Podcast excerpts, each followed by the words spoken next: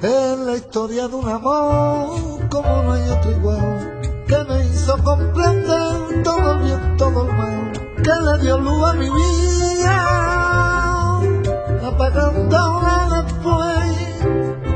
Ay, que vida tan oscura, sin tu amor no viviré, ya no estás más a mi lado, corazón. Si hay una sección consolera en Avivir que son dos días, es sin duda el Club de Lectura.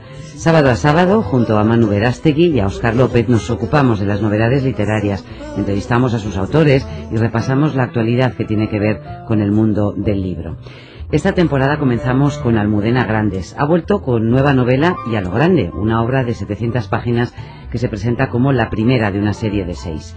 Inés y la alegría que publica Tusquets recoge, entre otras cosas, unas cuantas historias de amor, alguna tan sorprendente como la que protagoniza Dolores Ibarruri, la pasionaria. Inés y la alegría es mm, sobre todo una historia de amor eh, que, digamos, se relaciona con otras dos historias de amor. Todo esto que habéis contado, lo que ha contado Oscar, lo que has contado tú, el hecho de que efectivamente 4.000 hombres cruzaran los Pirineos el 19 de octubre de 1944 y ocuparan el Valle de Arán, que volvió a ser territorio republicano durante nueve días, ese hecho tan extraordinario y tan eh, misterioso fue posible gracias a dos historias de amor digamos, dos mujeres españolas se enamoraron locamente, incondicionalmente de dos hombres españoles. Sus historias de amor se encadenaron de tal manera que acabaron provocando esta invasión. Eh, Inés y la Alegría es la historia de una es una historia es la novela que cuenta una historia de amor de ficción, pero también cuenta la historia del amor verdadero de Dolores Ibarruri, que en Madrid en 1937 en plena guerra civil se enamora a los 42 años como una colegiala de un hombre muy apuesto, muy guapo, mucho más joven que ella, Francisco Antón, que tenía 25 años por aquel entonces, era un dirigente de barrio eh, que actuaba como comisario del ejército de centro. ¿no? Fue un amor clandestino, un amor secreto, un amor, bueno, que yo creo, ¿no? Esto, es, esto forma parte también de mi mitología personal, que tiene mucho que ver con la energía, con la brillantez y con, con la euforia que convirtió a Pasionaria en el pilar de la resistencia, sobre todo en Madrid durante la guerra, ¿no? Ese estado de gracia que, le daba su historia de amor, ella lo, lo, lo convertía en energía, ¿no? Y, y bueno, y efectivamente después de la guerra, después de la guerra civil, era un amor secreto, un amor clandestino, porque a sus compañeros de partido, a sus camaradas del Partido Comunista les parecía fatal que una mujer casada de 40 años tuviera una historia eh, de este calibre.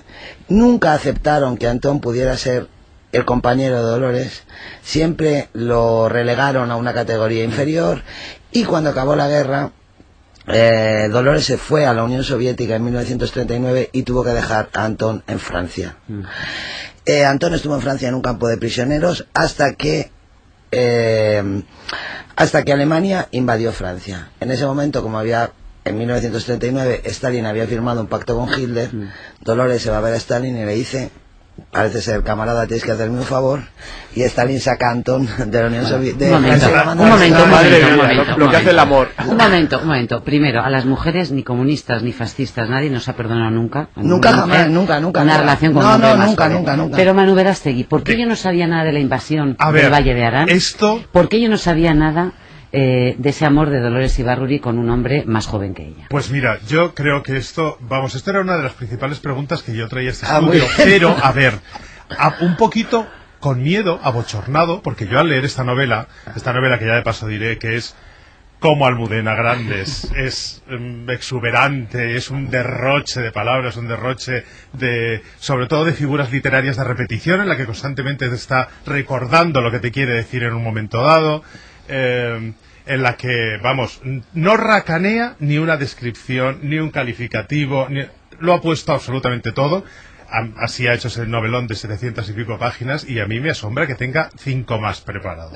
bueno, pero vamos, lo que, punto y aparte, no adelantemos acontecimientos. Lo que más me asombró es que esta historia real de la invasión del, del Valle de Arán para mi vergüenza, yo no la conocía No, y me daba casi apuro comentarlo aquí. Nadie, no lo te sabía pero nadie. No te puedes sentir avergonzado porque no lo sabía Claro, nadie. esto no lo me- sabe esto me nadie. tra- Pero es cierto, vamos a ver. Sí. Está Porque me parece de... una peripecia alucinante, me parece una Hombre, gran locura. hay que considerar, puede ser una gran locura, eh, desde luego fue una gran locura.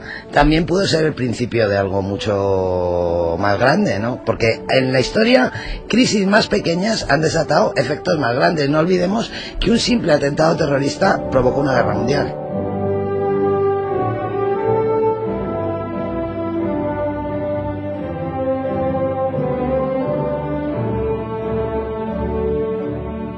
Sin duda el acontecimiento literario del año, al menos para los que nos comunicamos en español, ha sido la concesión del Nobel de Literatura a Mario Vargas Llosa. Por eso hicimos un club de lectura especial con oyentes, donde ustedes nos contaron cuáles eran sus obras preferidas del escritor y por supuesto hablamos con una de las personas que mejor le conocen, nuestro colaborador Juan Cruz.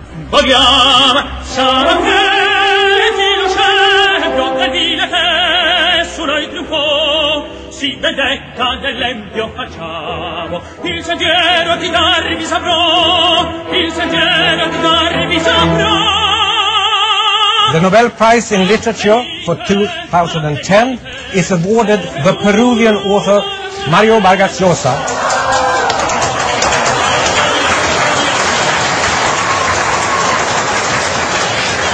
El Premio Nobel de Literatura eh, 2010 ha sido otorgado al escritor peruano Mario Vargas Llosa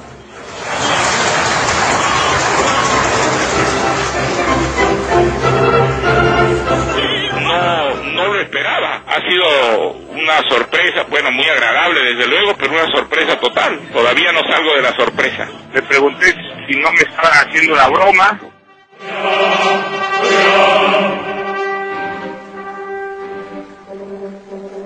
Oye Juan, ¿cuál fue tu primer contacto con Mario Vargas Llosa? La primera vez que supiste de él o que leíste algo de él.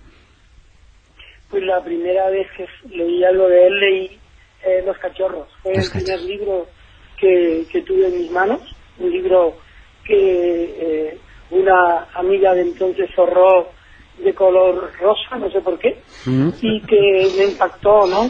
Eh, yo había leído los cuentos suyos eh, premiados por una editorial que, que venía de una especie de asociación de médicos, donde ganó también un premio un escritor que se llamaba y se llama Pedro Crespo, que ya no se le escucha tanto.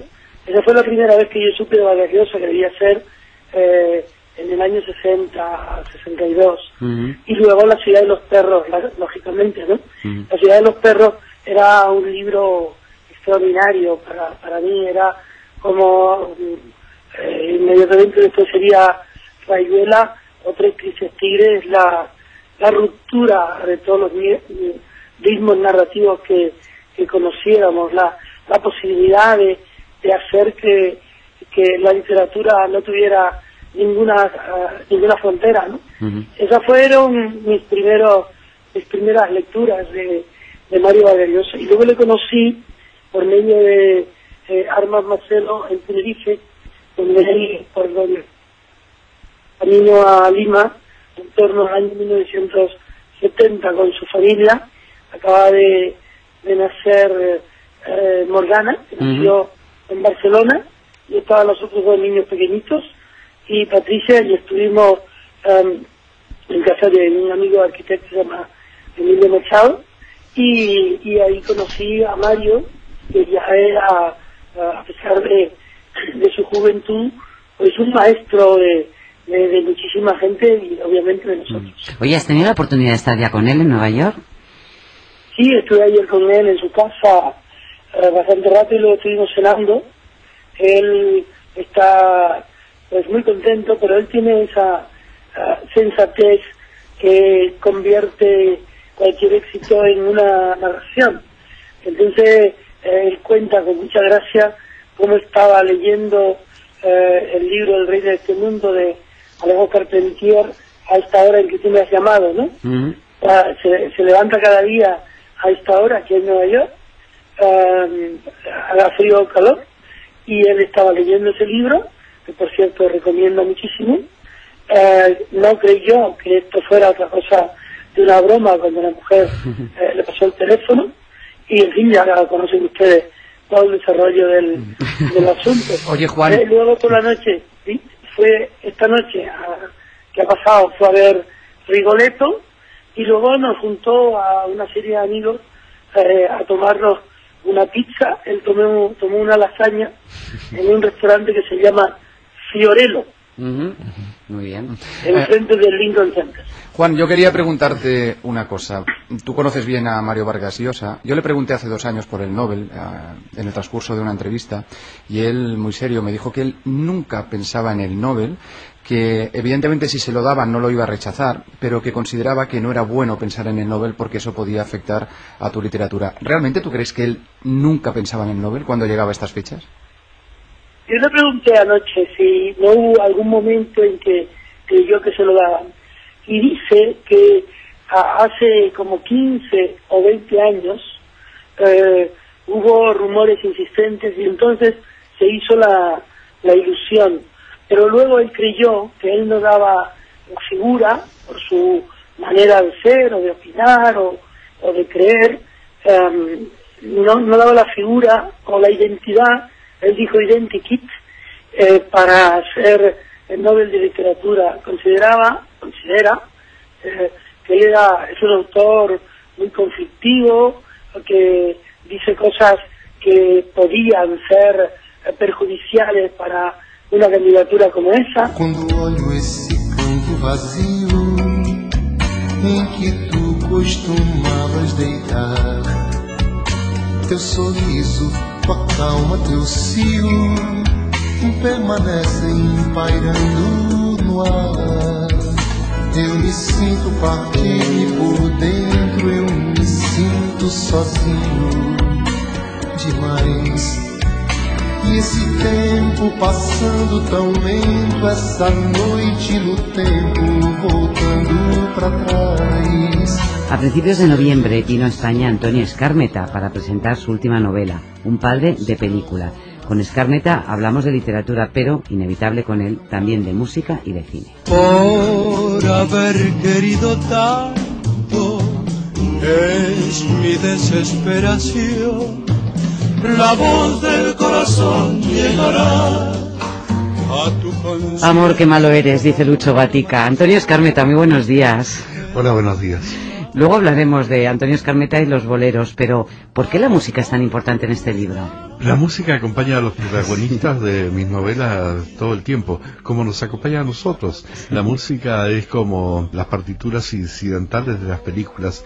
Al oír una melodía nos sentimos como protagonistas de Mm. algo. Entonces es la música y especialmente las canciones pop las que quedan en el tesoro emocional de la gente, encontramos señales de reconocimiento. A veces basta que tararíamos una canción común que teníamos hace cinco años para que renazca un amor, el recuerdo de una historia. Ujú. En fin, la música no es lo que hace daño en el mundo, es una compañera muy, muy fiel. Hoy no solo la música es importante en la vida real y en este libro, sino también el cine tiene un protagonismo Claro, importante y no es la muchísimo. primera vez que tiene protagonismo el cine en, en alguno de tus libros. Sí, el cine es una de mis pasiones. Lo que sucede en mi novela Un, un padre de, de película, y no en vano la palabra película ya está en el título, que puede tener distintas interpretaciones. Lo que sucede es que allí hay películas que cumplen una función que están metidas dentro de, de la historia. Aquí, por ejemplo, una película importante es un clásico del cine western que se llamaba Río Bravo. No sé si la recuerdan, una Sí, película de Howard Hawks. Actuaban John Wayne, Dean Martin, Angie Dickinson, Ricky Nelson. Y la- lo que me gusta de esa historia es que Dean Martin hacía el personaje de un sheriff medio cobarde y borrachín. Que no le iba nada mal, ¿eh? Entonces el pobre tenía muy poca autoestima y como en las películas de Howard Hawks siempre le ofrecen a sus héroes la posibilidad de una, de una redención y a la larga Dean Martin, el, el papel que hace del alguacil borracho, tiene un acto de redención absolutamente sublime. Y eso tiene algo que ver con lo que le va pasando a los modestos antihéroes o pequeños héroes Sí. de mi historia en un padre de película. Pues me gustaría, Antonio, Oscar y Mano, que escucharais esto. Está bien, márchate. No voy a ser yo quien te lo impida. Vete si quieres, vete. Vuelve a la bebida, anda, emborráchate. Pero escúchame bien, si alguien te arroja un dólar a la escupidera, no esperes de mí que haga nada. Arrodíllate y sácalo. ¡Chas! Arrodíllate y sácalo. Yo no sé, Antonio Escarmeta, es posible que conozca la película en versión original o con otro tipo de doblaje, pero así es como la conocimos nosotros, Antonio. ¿eh? Sí, es, es muy curioso. En Chile las películas se dan con subtítulos. El doblarlo es un hábito mm, español. Eh, incluso la película El cartero y Pablo Neruda, yo siempre la vi en italiano con subtítulos en los distintos idiomas que se daba. Y una vez en una radio me pusieron de sorpresa el doblaje español y quedé atónito.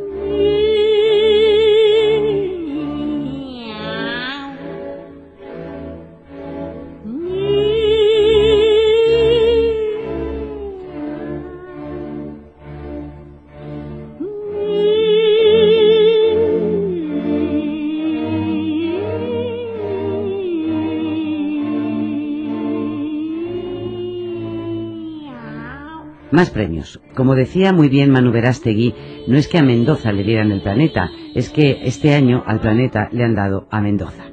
El escritor catalán nos contó de qué iba su Riña de Gatos, una novela que se desarrolla durante la Guerra Civil en Madrid y en la que aparece José Antonio Primo de Rivera. ¿Por qué José Antonio Primo de Rivera está tan omnipresente? A ver. Hola, Oscar. Porque, Hola, Eduardo. Bueno, porque en realidad es el, es el detonante que me llevó a escribir esta novela.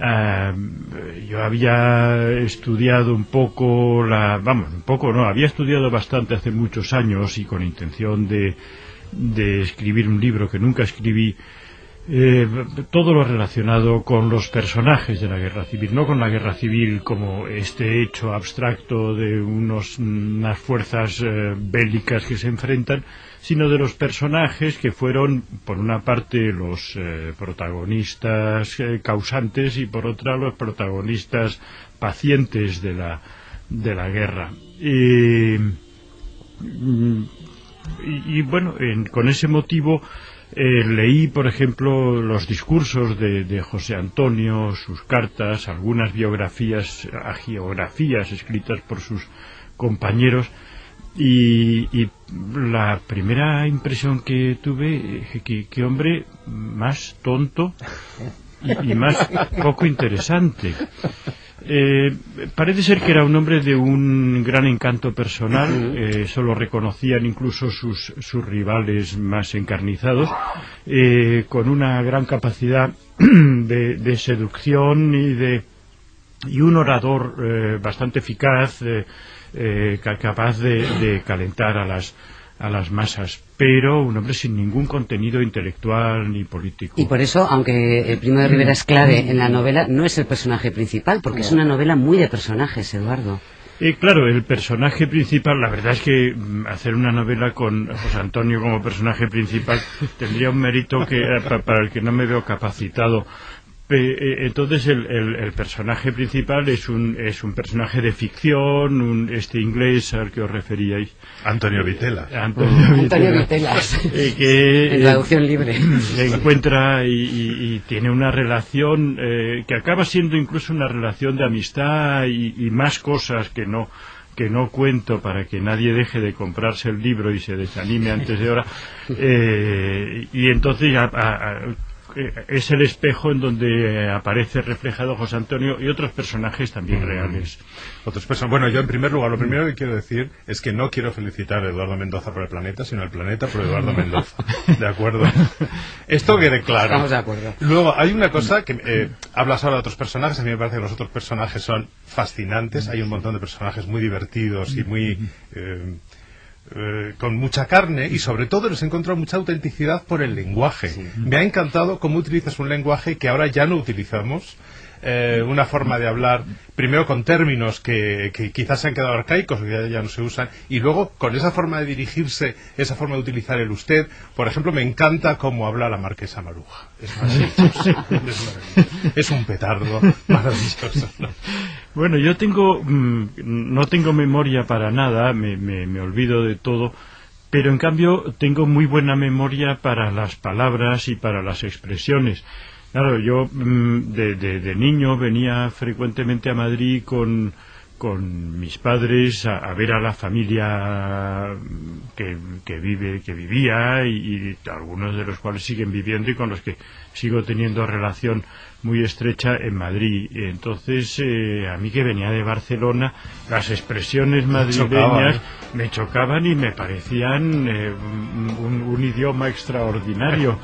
Y, y, expresiones extraterrestres. Entonces, como eh, Sandio o la Carcunda, que son dos, por ejemplo, que me fascinan. Dicen de mí que yo he sido un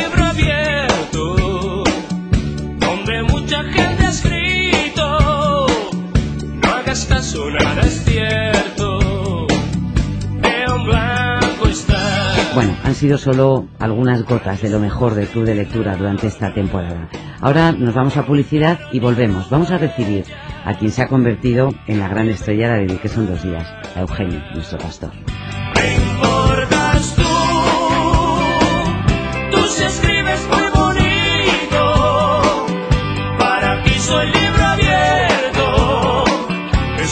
Me